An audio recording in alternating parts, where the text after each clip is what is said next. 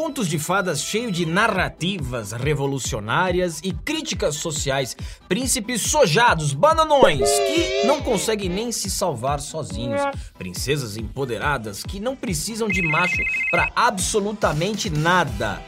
Alô? Não, fala pro roteirista que tá proibido salvar princesa em defesa. Que beijo de amor verdadeiro? Você ficou maluco? Isso não existe mais. Eu não sei vocês, mas parece que o mundo tá invertido. Ah, o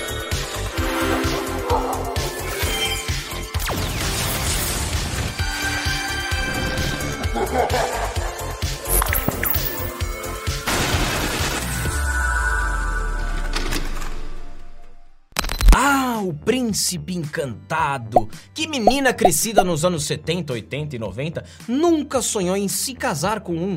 Qual é o pai de menina que nunca desejou um homem desses para sua princesinha? Um homem forte, viril, másculo, que a salvaria e a protegeria de todos os perigos do mundo exterior. O príncipe exercia justamente essa função. De fato, ele não era a figura central das histórias, nem o protagonista, que geralmente era a princesa que dava nome ao filme, como a Cinderela, Branca de Neve, Como a Vânia, que é sua mulher, como o Damião, como a Andréia. Bela Adormecida, Pequena Sereia, Mulan e por aí vai. Mas certamente o príncipe tinha um papel fundamental para os contos de fadas e povoou o imaginário de toda uma geração. Mas antes de falarmos desse sumiço real, vamos entender melhor para que serve esse tal de príncipe. Afinal, o que é, o que faz, onde vive, como se alimenta um príncipe? Está no Globo Repórter. Ora bolas, o príncipe é uma figura monarca histórica.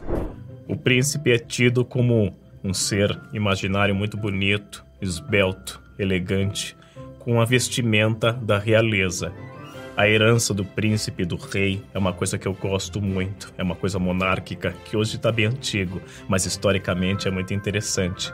E o príncipe, o rei, a realeza sempre tem uma questão de dote. São pessoas bem dotadas.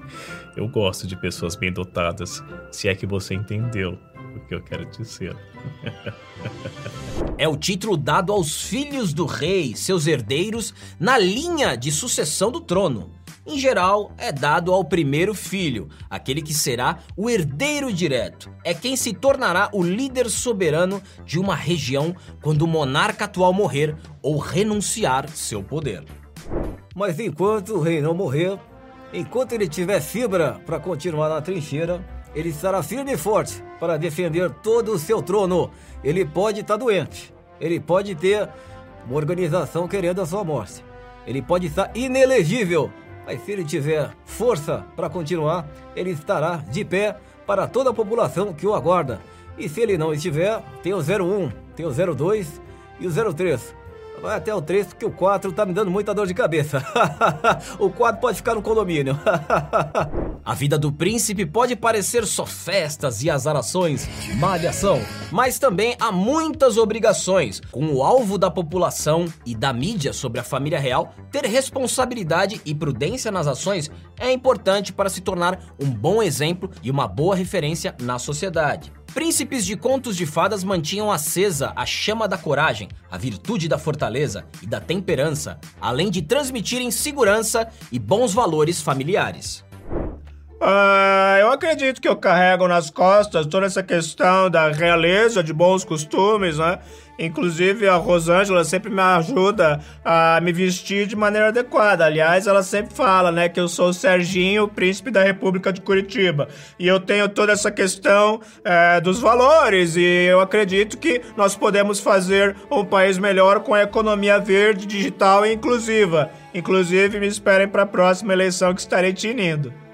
Contos de fadas contêm princípio, meio e fim e tratam de problemas humanos universais como a inveja, a raiva, o egoísmo, o ciúme, a ganância e a vingança. Nunca é plena. Mata a alma e a envenena. De acordo com o psicanalista Bruno Bettelheim, eu acho que é assim se pronuncia, autor de A Psicanálise dos Contos de Fadas, essas histórias infantis fazem com que as crianças ganhem confiança e estímulo para superarem os desafios cotidianos. Mas o que temos visto hoje em dia, Um monte de bosta. com o avanço do feminismo e das pautas progressistas da ideologia de gênero, a figura masculina ganhou um caráter tóxico e retrógrado. Gestos de cavalheirismo, como abrir a porta de um carro ou abrir um pote de palmito, viraram sinônimo de machismo. Eu estou vendo machistas!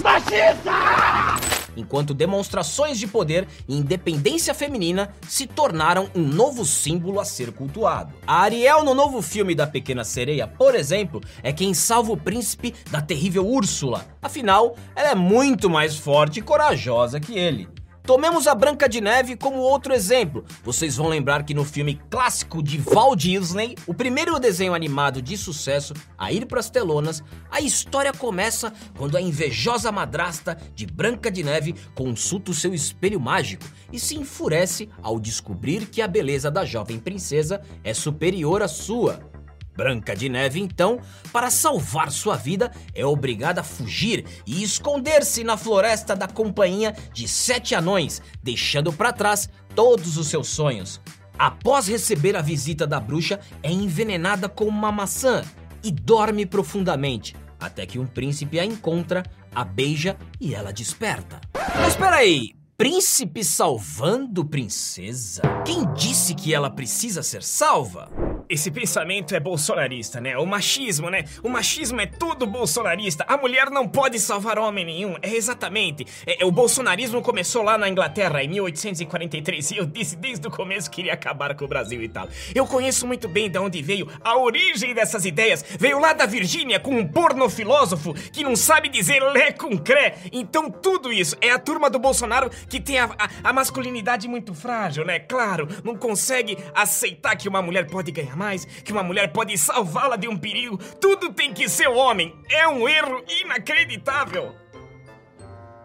Pensando nisso, o novo filme corrigiu esse problema e agora a Branca de Neve não é mais salva. Afinal, ela não precisa de um macho para salvá-la. E claro, a bruxa não disputa mais com a Branca de Neve pelo status de mais bela do reino. Essa luta por padrões de beleza impostos pela sociedade é tão atrasada, né? Tão século passado. E outra coisa, a bruxa má é a Gal Gadot. Ela vai perguntar pro espelho se existe alguém mais belo do que ela. Ele vai responder não. Não. E acaba o filme. Porque a Gal Gadot, vocês sabem muito bem os atributos dela. A mulher mais linda do mundo depois da minha esposa. Beijo, amor. E eu nem mencionei os anões, que... Deixa pra lá. Se bem que a coisa começou a degringolar há muito tempo, essa crise de identidade não é algo tão recente assim. E para não ficar só com filmes modernos, no próprio conto da Rapunzel, ela se apaixona por um ladrão. E o Aladim, por exemplo, também era ladrão. Alô, pessoal. O negócio é o seguinte, essas fábulas estão totalmente errantes, porra. Você imagina só, a princesa se apaixona por um ladrão. Quem ela pensa que é? A Janja, porra? E a Janja não é muito bonita não, viu? Só pra deixar bem claro. Ela acha que é bonita, mas não é bonita. Agora você imagina um- uma fábula hoje em dia, porra. Um príncipe não binário que se identifica como uma loba. Como é que você vai fazer uma história dessa, meu filho? Então tá tudo contaminado pelo marxismo cultural, pelo progressismo, porra. Então cuidado, você pode virar um comunista assistindo filminho da Disney, que antes era completamente inofensivo. Agora você precisa ler livro, porra. Leia, porque senão você vai cair no programa maquiavélico comunista, porra. Eu avisei, porra. Mas e na vida real? Meghan Markle, que o diga, arrumou um príncipe sojado, bananão, conseguiu uma vaga na família real, meio a contragosto da rainha, é verdade. E agora parece que tá pedindo divórcio. Mulher empoderada. Nas capas de revista só dá ela, na frente do macho, carregando a dinastia nas costas. Bom, hoje em dia é isso. Ou o príncipe some da história, ou tem um romance homossexual, como é no caso dessa nova série aqui. Oi, como vai? Você vai ter que aparecer na minha festa de ano novo. Querido Alex, eu sinto sua falta. Se nem na realidade tá funcionando, será que de fato chegamos ao fim de uma cultura monárquica? Ou será que o mundo só está invertido mesmo? E esse príncipe Harry aí? Vai dar a volta por cima e resgatar a honra da família? E as princesas dos contos de fadas irão retornar ao que eram? O que você acha? Muito retrógrado? Tem que acabar? Me diga nos comentários. Eu vou ficando por aqui e até a próxima.